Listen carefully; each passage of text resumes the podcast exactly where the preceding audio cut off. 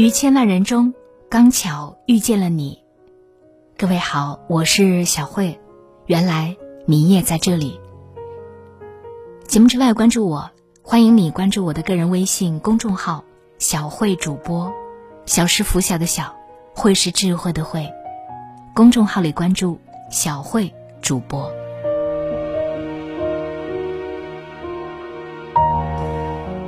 有人说，走过半生才懂生活。生活本简单，复杂的是人心。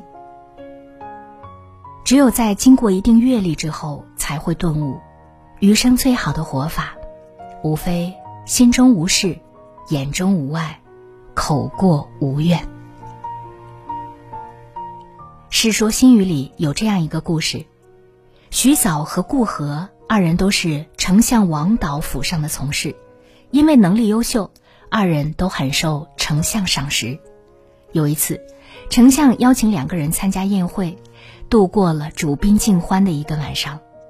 夜深了，丞相就顺势留宾客们在自己帐中过夜。结果不同的是，顾和与其他宾客都是整夜辗转难眠，唯独徐藻一上床就睡着了。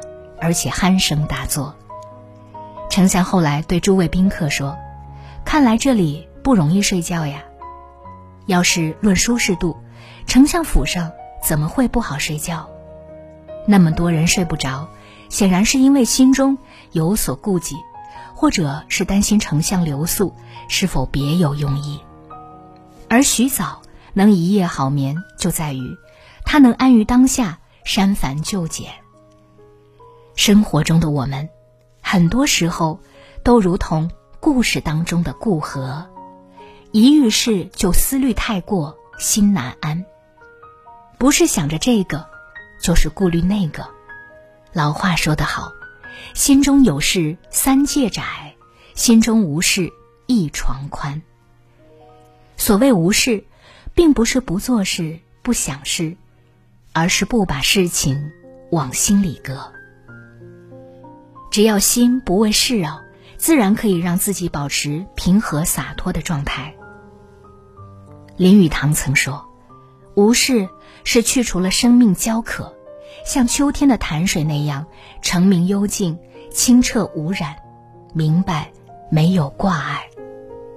做一个心中不装饰的人，以从容之姿品尝生活真味，享受当下幸福。”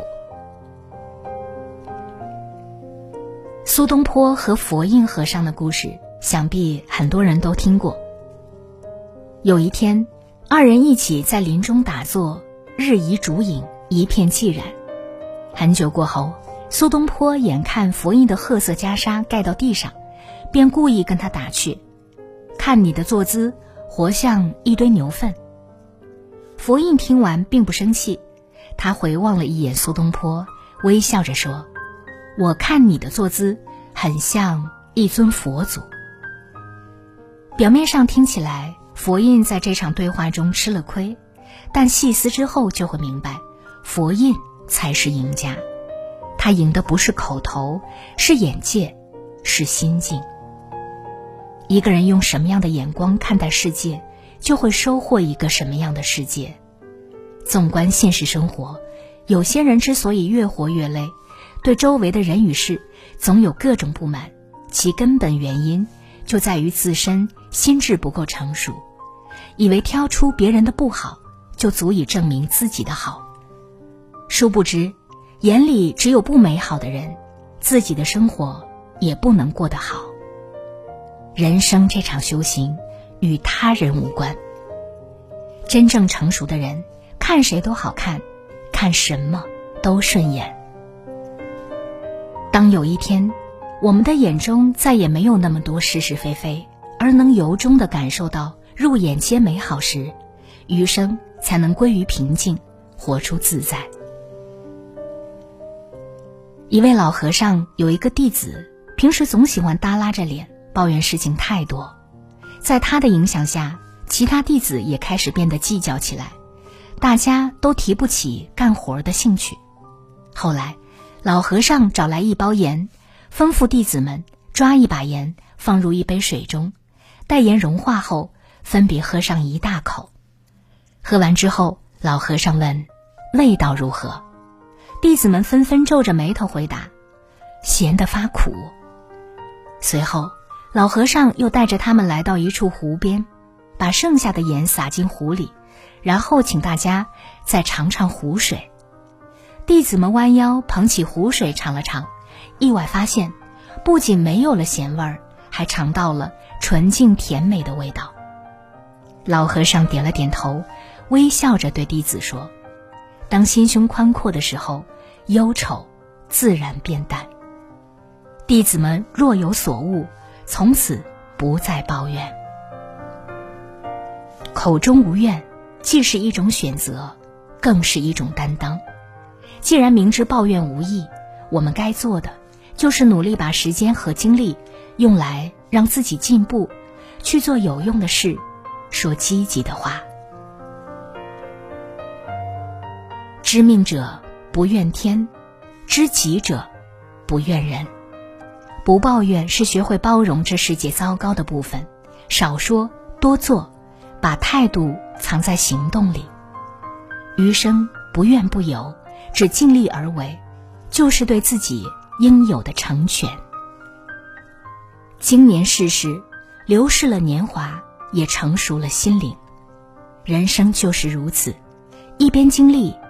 一边成长，往后余生，愿你将生活看淡、看开、看顺，笑对沧桑岁月，笑语流年似水，活出自己最好的模样。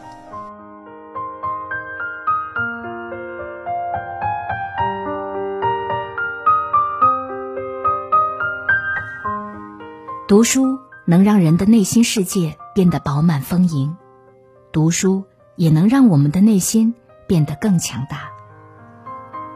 现在，小慧读书会已经正式上线，一年时间，让我为你精读一百本豆瓣高分好书，每本书只需要二十分钟左右的时间，就能够轻松掌握它的精华内容。欢迎你关注我的个人微信公众号“小慧主播”，小是拂晓的小。会是智慧的慧，微信公众号里搜索关注小慧主播，在小慧主播的读书会上，让我把好书读给你听。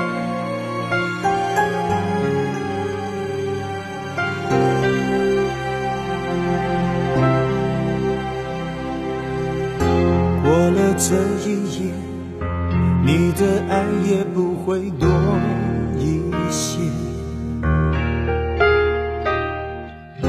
你又何必流泪？管我明天心里有爱谁？我的爱情有个缺，谁能让我停歇？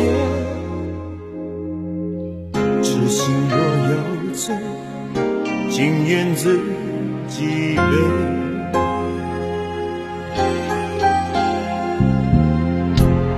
让我挽回，是你的另一种不妥协。你的永不后悔，深深刻刻痛彻我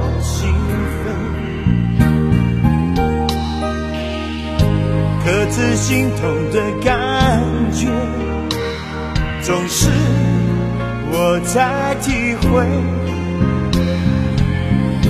看我心碎，你远走高飞。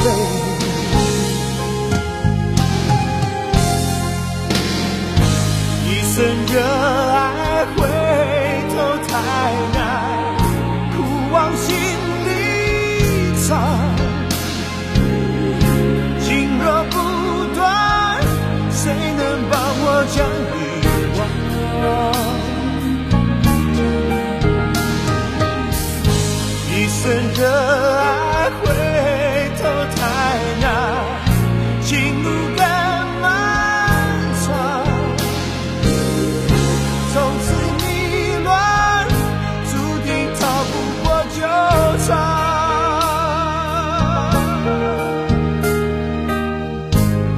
的爱情有个缺，谁能让我停歇？痴心若有罪，今夜自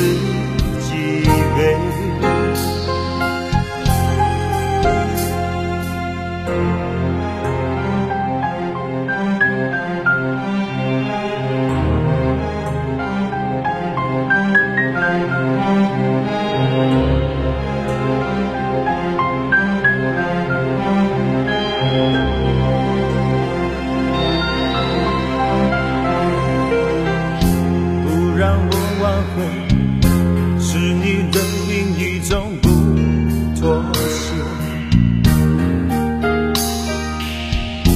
你的永不后悔，深深刻刻痛彻我心扉。刻自心痛的感觉，总是我在体会。心碎，你远走高飞。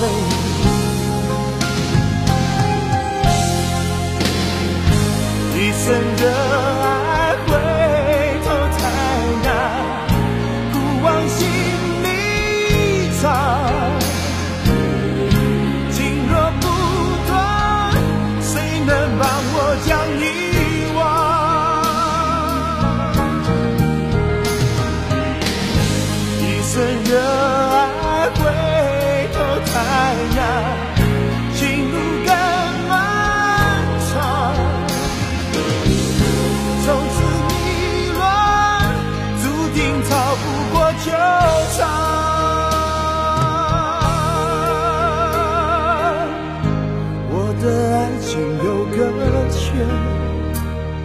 谁能让我停歇？痴心若有罪，情愿自己背。